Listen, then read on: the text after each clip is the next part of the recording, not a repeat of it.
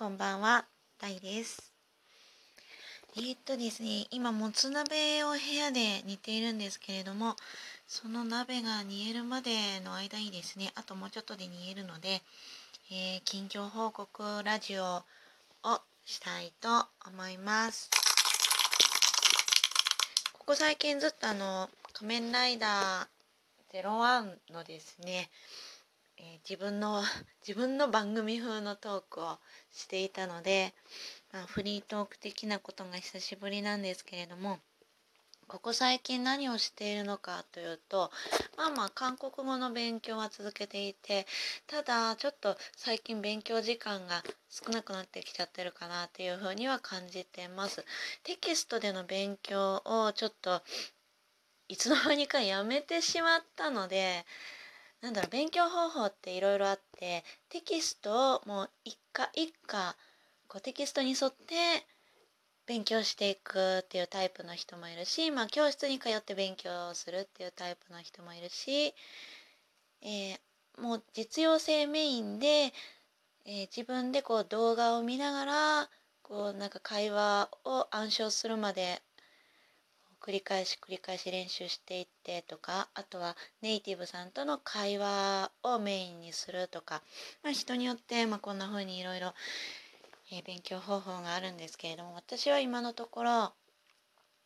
今のところっていうかだんだんと、あのー実用メイン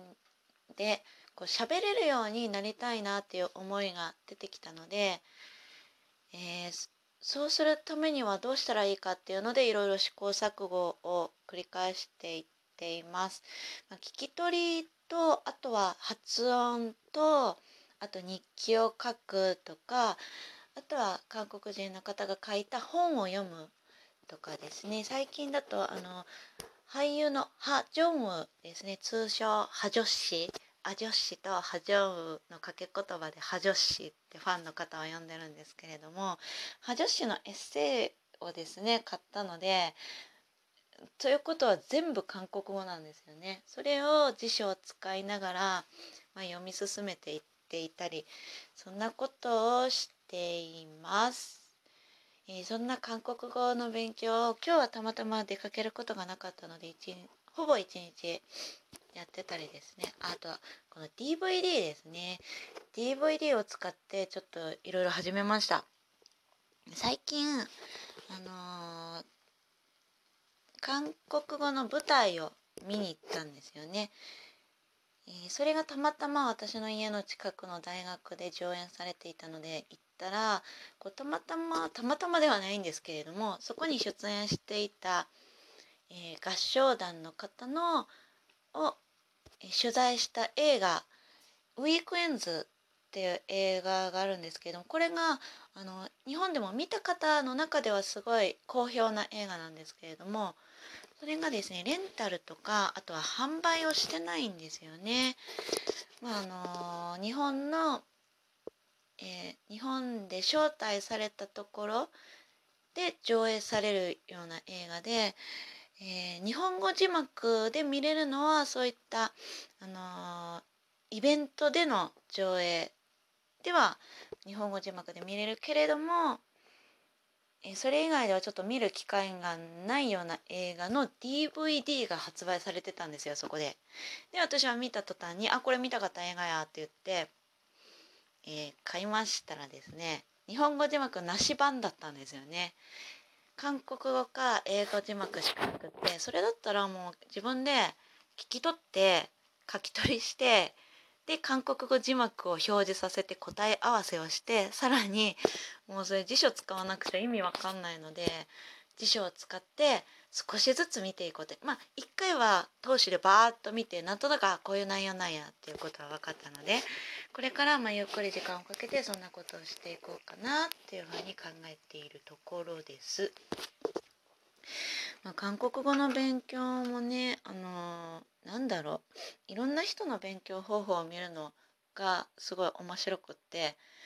えー韓国語を勉強してる方じゃないんですけれども新井理央さんっていう、まあ、英会話の勉強をずっと続けててもう話題になってる方がいるんですけれどもその方のブログなんかを見て参考にしてあのちょっと勉強方法を取り入れたりっていうのもしています。あと最近思うのがこの時間の使い方っていうのを改めてこうちょっと考え直してみないと1週間あっという間に過ぎちゃうなっていうふうに感じてますね。うん、特に最近ですねあのちょっと前の放送でもお話ししたんですけれども。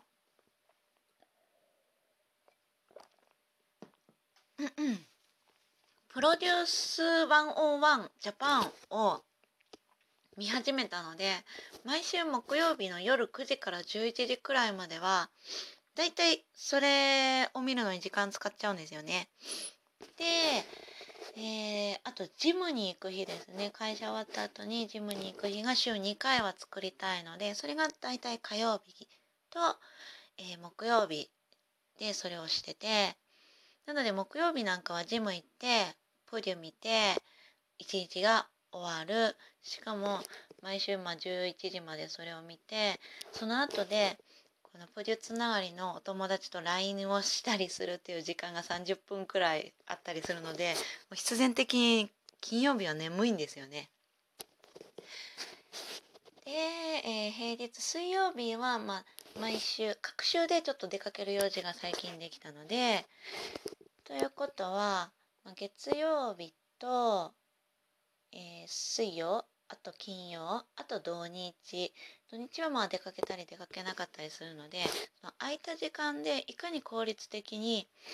こう自分のやりたいことをしていくかっていうのをちょっとちゃんと考えないといけないなっていうふうに最近思ってます。っていうのでちょっと前にあのアプリを使って自分が何にどれくらい時間を使っているのかっていうことを目に見えるようにして可視化してちょっと見直したりしてたんですけれどもこの時間は、えー、ストレスなく過ごせている。この時間はちょっとなんだろうインターネットばっかりしてしまって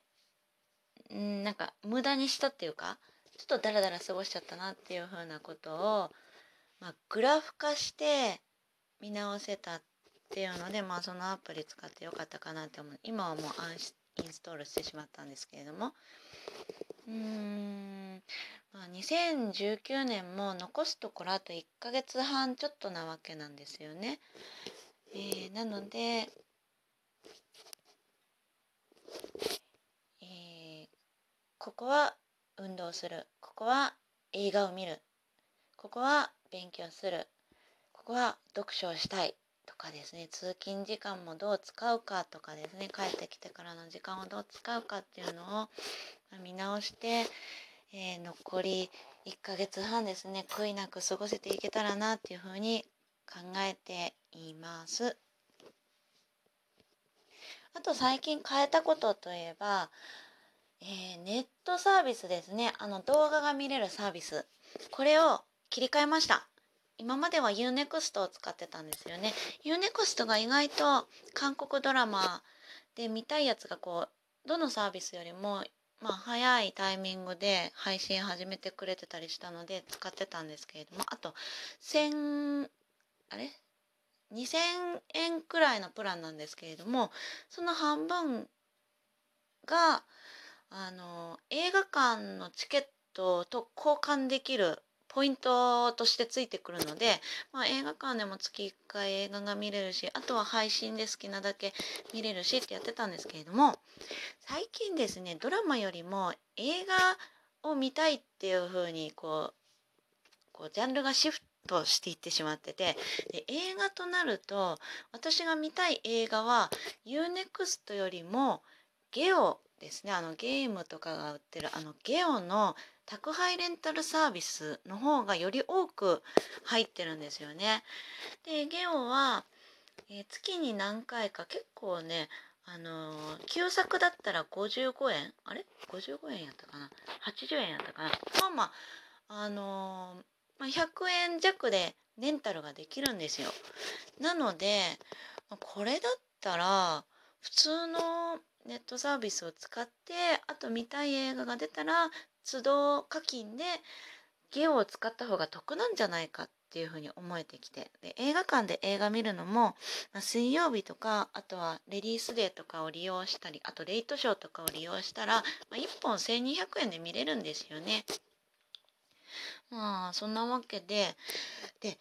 Netflixに切り替えたんですけれどももう一番大きなポイントが BEASTARSが Netflixでしか配信してないんですよ。あとはテレビを見るしかなくって私テレビがないのでそれだったらネットフリックスでビースターズを見て、えー、映画とかドラマを見てっていう風にしたら自分の満足度も高まるかなっていうので切り替えましたこのビースターズっていうのがどういうアニメかっていうと肉食獣と食草食獣が共に通う全寮制の高校が舞台なんですよ。あのねそこで食殺事件っていうのが起こっちゃうんですね。でそこで心優しい狼の少年がその事件に巻き込まれていってという学園アニメなんですよね。これ海外でもすごいあの高評価のアニメらしくってもう絵がねめちゃくちゃいいんですよ。なので今日はこれから鍋をつつきながらビースターズを見たいと思います。今日はこんな感じです。パイン。